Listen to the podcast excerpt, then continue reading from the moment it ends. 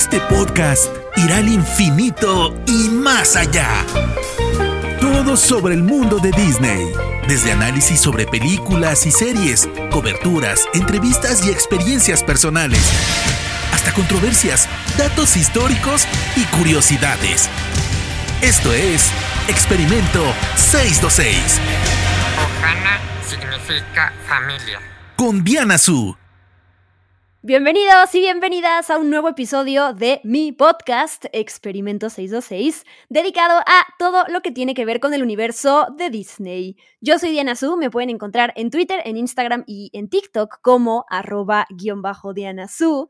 Y hago un anuncio parroquial antes de empezar a discutir el tema que traemos hoy, porque Estoy a punto de irme a Comic Con. Esto depende de cuándo escuchen el episodio. Si lo escuchan en una semana, ya no sirve mi comentario. Eh, estoy empacando, estoy emocionada y nerviosa, pero hice este lindo espacio para olvidarme de todo a mi alrededor y platicar sobre eh, una serie que ya les habíamos prometido, prometido en el episodio pasado cuando hablamos sobre Thor, Amor y Trueno, y es Miss Marvel esta serie, más bien miniserie de seis episodios que ya está disponible completita en Disney Plus. Por si no la han visto, ya pueden echarse el maratón. Y entonces es momento de hablar de lo bueno, lo malo y lo feo de esta serie de Marvel Studios. Esto quiere decir que vienen muchos spoilers, así que si no la han visto o si no les importa, pues acompáñenos para, para hablar de esto. Y obviamente me acompaña desde el otro lado, bueno, no es desde el otro lado del mundo, más bien en el sur, en mi sur, Vicky Reptile desde Argentina, mi Marvel partner.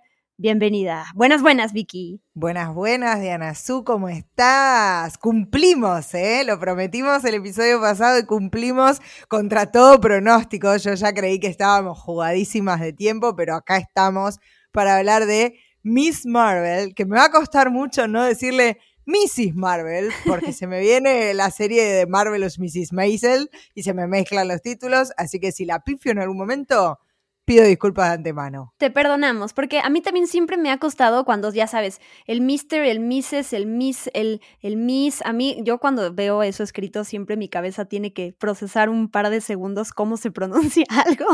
Y sí, con Miss Marvel me pasó. De hecho, yo le dije a Vicky, oye, ¿cómo se pronuncia? Porque vamos a hacer un episodio sobre esto, no podemos andar pronunciando mal el nombre. Como nos gustara, era tipo, un día era Mrs. Marvel, un día era Miss Marvel. La señorita Marvel. Así es. Sí, así no hay pierde. Empecemos, Vicky, platicando sobre esta que es la séptima serie de Marvel Studios ya. Eso me impresiona. Y creo que en lo que todos podemos estar de acuerdo, independientemente de las diferentes opiniones de la serie en general, es que Iman Velani, que interpreta a Kamala Khan, esta chica completamente desconocida antes de esta serie, que hizo casting para poder quedarse con el papel, que tanto en la serie como en la vida real es una fangirl de eh, Marvel a más no poder y hay un, hay un montón de entrevistas antes de que saliera la serie en donde se nota lo geek que es sobre el mundo y de los cómics, además, en alguna entrevista, de hecho, hasta corrige a Kevin, dice a que no me importa que diga Kevin Feige, nosotros estamos en este, más bien, las historias del MCU se desarrollan en este universo y no en este otro, como él dice, ¿no? La señorita corrigiendo a Kevin Feige, me encanta su actitud, le queda increíble el papel y creo que ella es el primer gran acierto de la serie y además pues del futuro del MCU porque la vamos a ver en más producciones. Sí, a mí la verdad es que me sorprendió muchísimo. Es creo una de las cosas que más me gustó de la serie Jaiman Belani, me parece que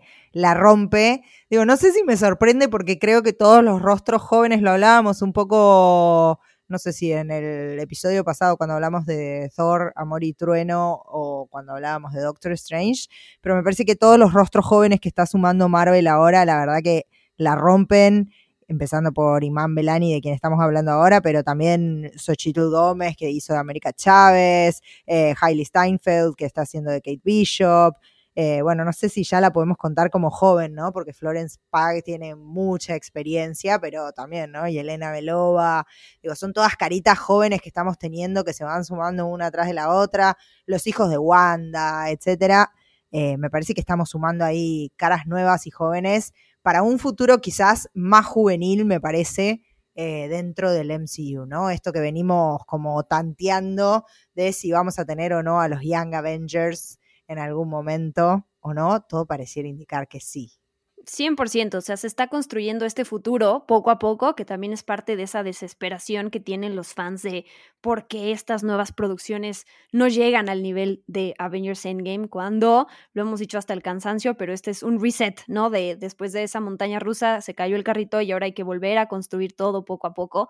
Y Vicky, tú tienes tú tienes información sobre el personaje en los cómics que me parece muy oportuno Em, hablar sobre algunos aspectos, porque sobre todo esta serie se tomó muchas libertades en relación a las características del personaje en los cómics. Déjame decir que yo sé que hay varias cosas que no le gustan a Vicky, em, porque además, pues sabemos, tú sabes, eres más clavada de los cómics y sobre todo de Agents of Shield y ese tipo de ese tipo de producciones que siempre mencionas. Y aquí ah, entiendo que para quienes intentaban ver a un personaje representado de cierta manera no fue así, pero bueno, tú empecemos platicando sobre los orígenes eh, de esta Kamala y en los cómics de nuevo. Y también si quieres, pues ya, ya date, ya síguete con los villanos, con los clandestinos, con Camran, Bien. con los Red Dagger, bla, bla, bla. Bien, entonces tenemos el personaje de Miss Marvel, Kamala Khan. Es un personaje relativamente nuevo dentro del mundo de los cómics. Fue creada en el 2013, o sea que no tiene tantos años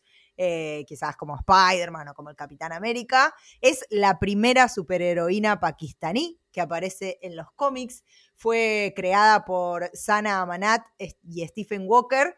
Eh, Sana Amanat es una escritora de cómics pakistaní americana, así que sabe de lo que está hablando. Digo, no, no es que lo sacó de, la galera, es el primer personaje musulmán de Marvel en, en tener su propio cómic también. Eh, debutó en Capitana Marvel en el número 14 en agosto del 2013. Eh, y sí, como vos decías, eh, esta versión que estamos viendo nosotros en la serie es un poco diferente de la que se plantea en los cómics. Para empezar, y esto es algo que se marcó desde el principio, los poderes estaban cambiados, ¿no? en la serie vemos estos poderes que ella saca como luminosos, que si bien crean esos puños gigantes y qué sé yo, en la versión de los cómics es ella misma la que se transforma. Ella tiene habilidades metamórficas, puede mutar, puede transformarse, puede agrandarse, puede elongarse, etc. Acá lo vemos como que lo hace a través de estos cristales o esta energía lumínica que larga. Y el segundo gran cambio es el que se nos revela hacia el final de la serie. En los cómics, Miss Marvel es una inhumana es decir, que es una, es una de las que forman parte de la raza creada por los Kree, eh, lo cual a mí me llamó la atención porque en la serie eh, están un poco insinuados los Kree porque cuando muestran ese pasado de los clandestinos y qué sé yo, cuando encuentran el brazalete, lo retiran de un brazo cortado y es un brazo azul, los brazos azules o los cuerpos azules en general en Marvel están relacionados con los Kree, entonces yo creí que íbamos para ese lado. También cuando se abre el espacio hacia la dimensión Nur y empiezan a morirse los clandestinos, se les genera como una, como una neblina eh, alrededor que los convierte en roca y los mata. Eso también se parece bastante a lo que pasa con los inhumanos cuando entran en, en la neblina eh, para adquirir sus poderes. Entonces yo pensé que íbamos para ese lado, pero en el último episodio Kamala Khan pronuncia eh, la palabra, ¿no? Mutante, ¿no? Como que tiene un gen mutante en el cuerpo, no sé si es ella o Bruno la que Su amigo, su amigo es el que le dice. Claro, Bruno, ¿no? Eh, de fondo se escucha la cancioncita de X-Men del 97, que es la misma que usaron para presentar a, Charles Xavier en la película de Doctor Strange. Así que pareciera que ahora sí tenemos oficialmente a la primera mutante en el MCU, que hasta ahora no habíamos tenido ninguno. Digo, habíamos visto a Charles Xavier en ese otro universo, pero ahora sí tenemos en nuestro propio universo, en esta Tierra 616, que es la que venimos trabajando, aunque Iman Belani diga otra cosa, eh, nuestra primera mutante. ¿Qué sé yo? A mí me desilusiona un poco porque tengo ganas de ver a los inhumanos, porque los inhumanos aparecieron también eh, en Doctor Strange con la presencia de Black Bolt. Black Bolt es el rey de los inhumanos porque los inhumanos fueron una parte fundamental de Agents of Shield, que como ya todos saben es una de mis series favoritas de Marvel. Daisy Jones es, Daisy Johnson es la inhumana por excelencia. Quake fue el líder de Shield, o sea, realmente pensé que íbamos a ir para ese lado. Cuando vi el bracito Cree azul ahí cortado, dije, sí, por fin. Y no, vamos a tener una mutante en lugar de eso. Yo creo que están, como siempre decimos, ¿no? Actualizando el personaje para que coincida mejor con lo que se viene narrando en el MCU.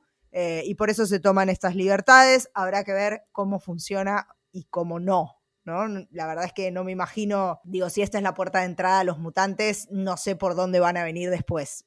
O sea, puede pasar cualquier cosa. Y es un tema, porque lo, digo, lo platicábamos, de hecho tú y yo con, con un amigo por WhatsApp, que él decía, "Habi- habiendo tantos mutantes, ¿por qué tienen que convertir a este personaje en uno y no en justo abrirle las puertas a los, a los Inhumans en el, en el MCU de esta manera? Entonces, yo como, de nuevo, como no he visto Agents of Shield, es algo que no me, que no me afecta por ahora. Que no te voy a perdonar.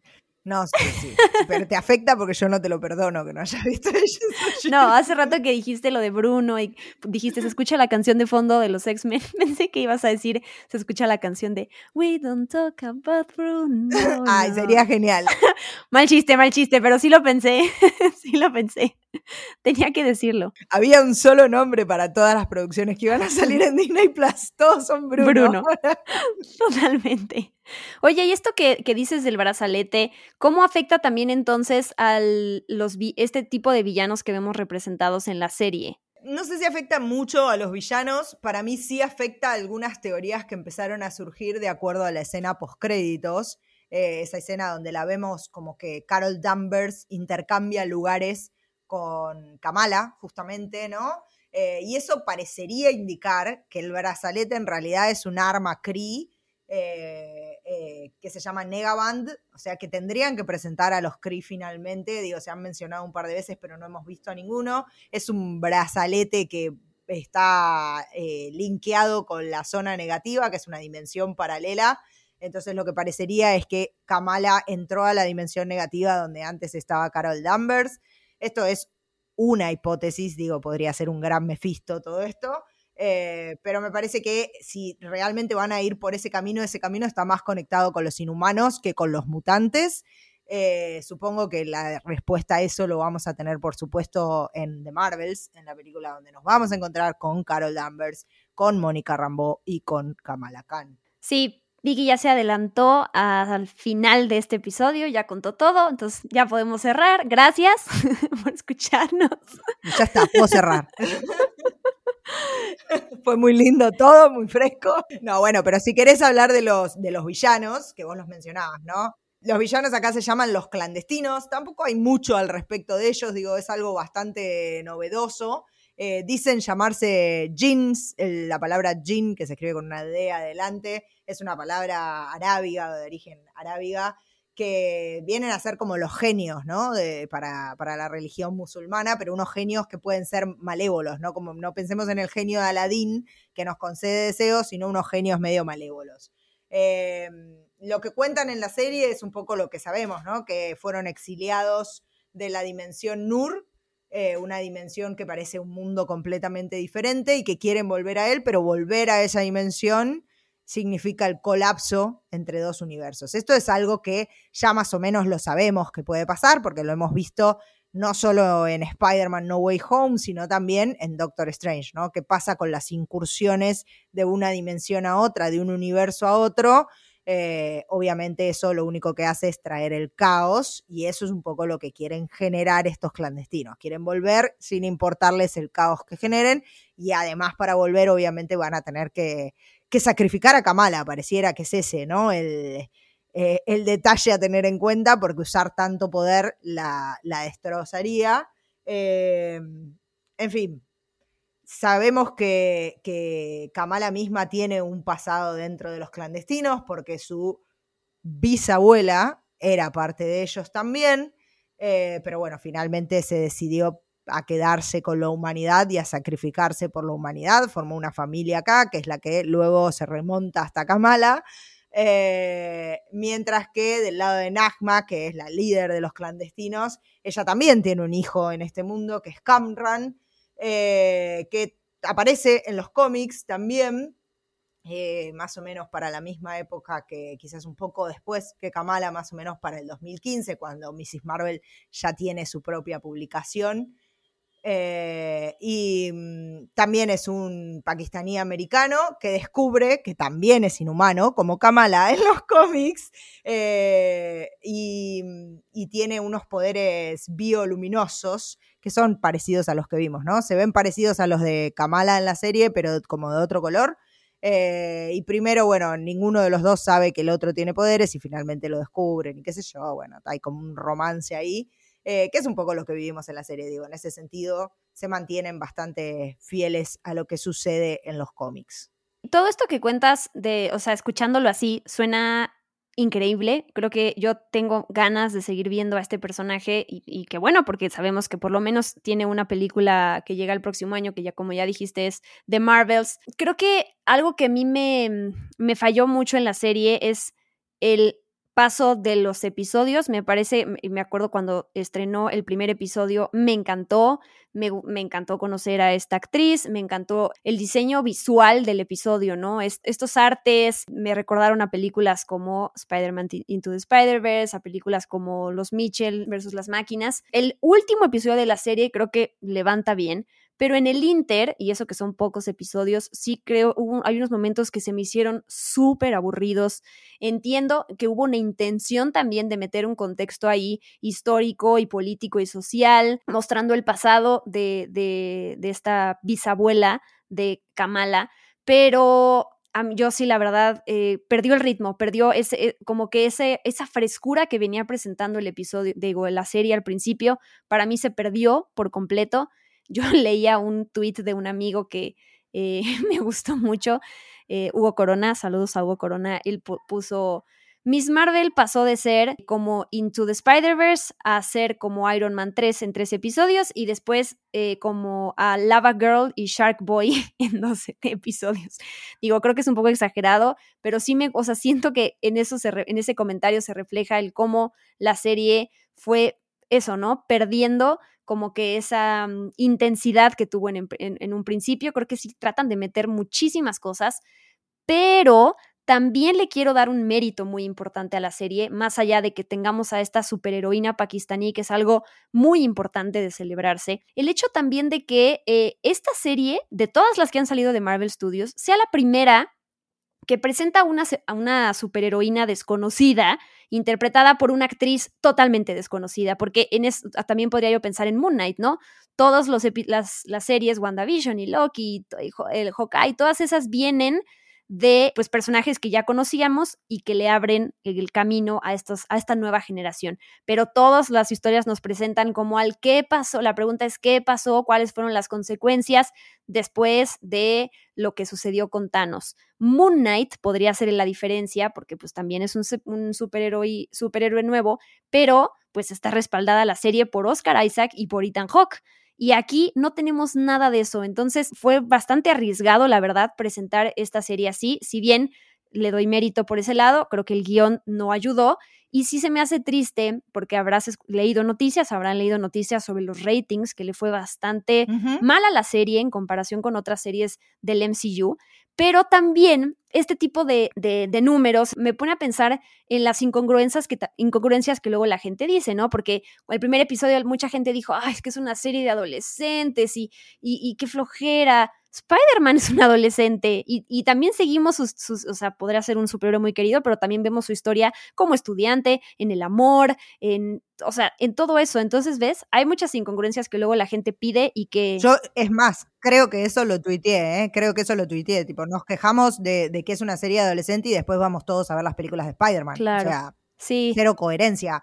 Eh, digo, a mí, a mí me encantó la frescura del comienzo. Coincido en que para mí eh, la serie tiene un problema de ritmo, ¿no? Es como que empieza súper arriba, como re coming of age y qué sé yo. De hecho, leía que eh, algunas de las como referencias que siguieron los creadores de la serie eran no solo Spider-Man Homecoming, sino también películas super coming of age como Ten Things I Hate About You o Lady Bird o Eighth Grade, que son todas películas que me encantan y que si lo pienso lo veo en la serie, pero después empieza a mezclar un poco con, eh, con cuestiones que son un poco más serias para trabajar, ¿no? Y que quizás, eh, digo, nos sorprendía muchísimo el trabajo que hay de, de, toda la parte de Egipto en Moon Knight. Acá trataron de hacer algo similar, me parece, con el tema de la partición en India.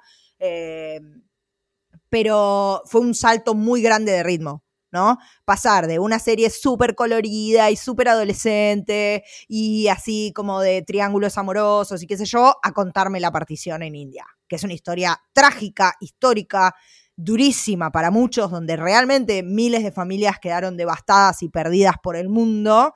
Eh, es como un salto, ¿no? Medio abrupto el que se hace. Si bien se lo hace en un tono mágico, si querés, es algo crudo para contar. Me encanta que lo hayan intentado, pero creo que la serie ahí tiene como esa falla de ritmo, ¿no? Por un lado empieza así y por el otro después se va al bajón y después trata de volver como ahí arriba a la parte de superhéroes. Hay como tres momentos súper distintos que están difíciles de unir en, en tan poquitos episodios. Sí, estoy de acuerdo. Y, no, y ya ni siquiera esta parte del contexto que viven, sino creo que hay muchos momentos en la con la familia de ella, ¿no? Como para demostrar también que son súper apegados y que todo el tiempo están haciendo actividades juntos, la boda del hermano, ese tipo de cosas que siento que se, se estanca, o sea, de repente se olvida como el, como el hecho de, oye, tenemos esta, super, eh, esta historia de origen que hay que contar y que hay que contar el contexto del personaje y quiénes la rodean y con quién viven, pero sí siento que de repente esto que dices tú de ¿no? Como estas, estas diferentes historias que pasan alrededor de ella.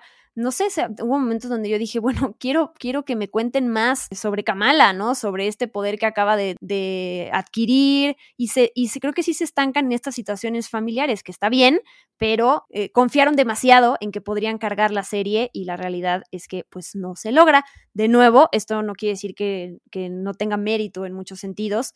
Y pues sí siento que hay mucha gente prejuiciosa que quizás ni siquiera le dio una oportunidad a la serie por todas estas cosas que ya dijimos y que mm, eh, también por, por ser, no sé, una superheroína pakistaní o una superheroína mujer también ha pasado, ¿no? Como que todo este tipo de características. Tiene todo, ¿no? Digo, es una superheroína mujer pakistaní, o sea, no tiene nada para que, digamos, en un mundo lamentablemente tan racista y tan xenófobo.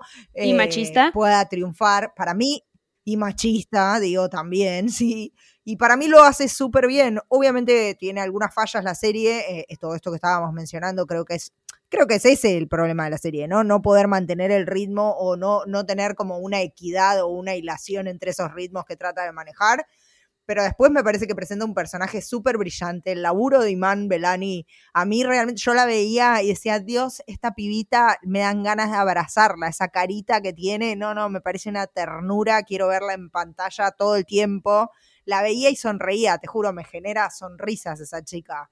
Eh, nada, me parece que presentó personajes interesantes también, no solo el de Camran, sino que también presentó a, Karim, que es el de los Red Daggers, que además está interpretado por, por un actor que se llama Aramis Knight, que era también de una serie que a mí me gustaba mucho, que se llama Into the Badlands.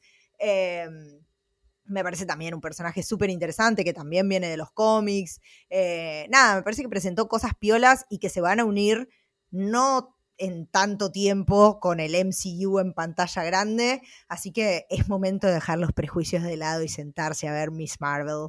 Sí, creo que hay otros nombres creativos detrás de la serie que hay que mencionar. Adil El Arbi y Bilal Falah, que yo tuve oportunidad de, entrevistarlos antes de que empezara la serie. Ahí está mi, mi, entrevista en el canal de Spoiler, también el mío.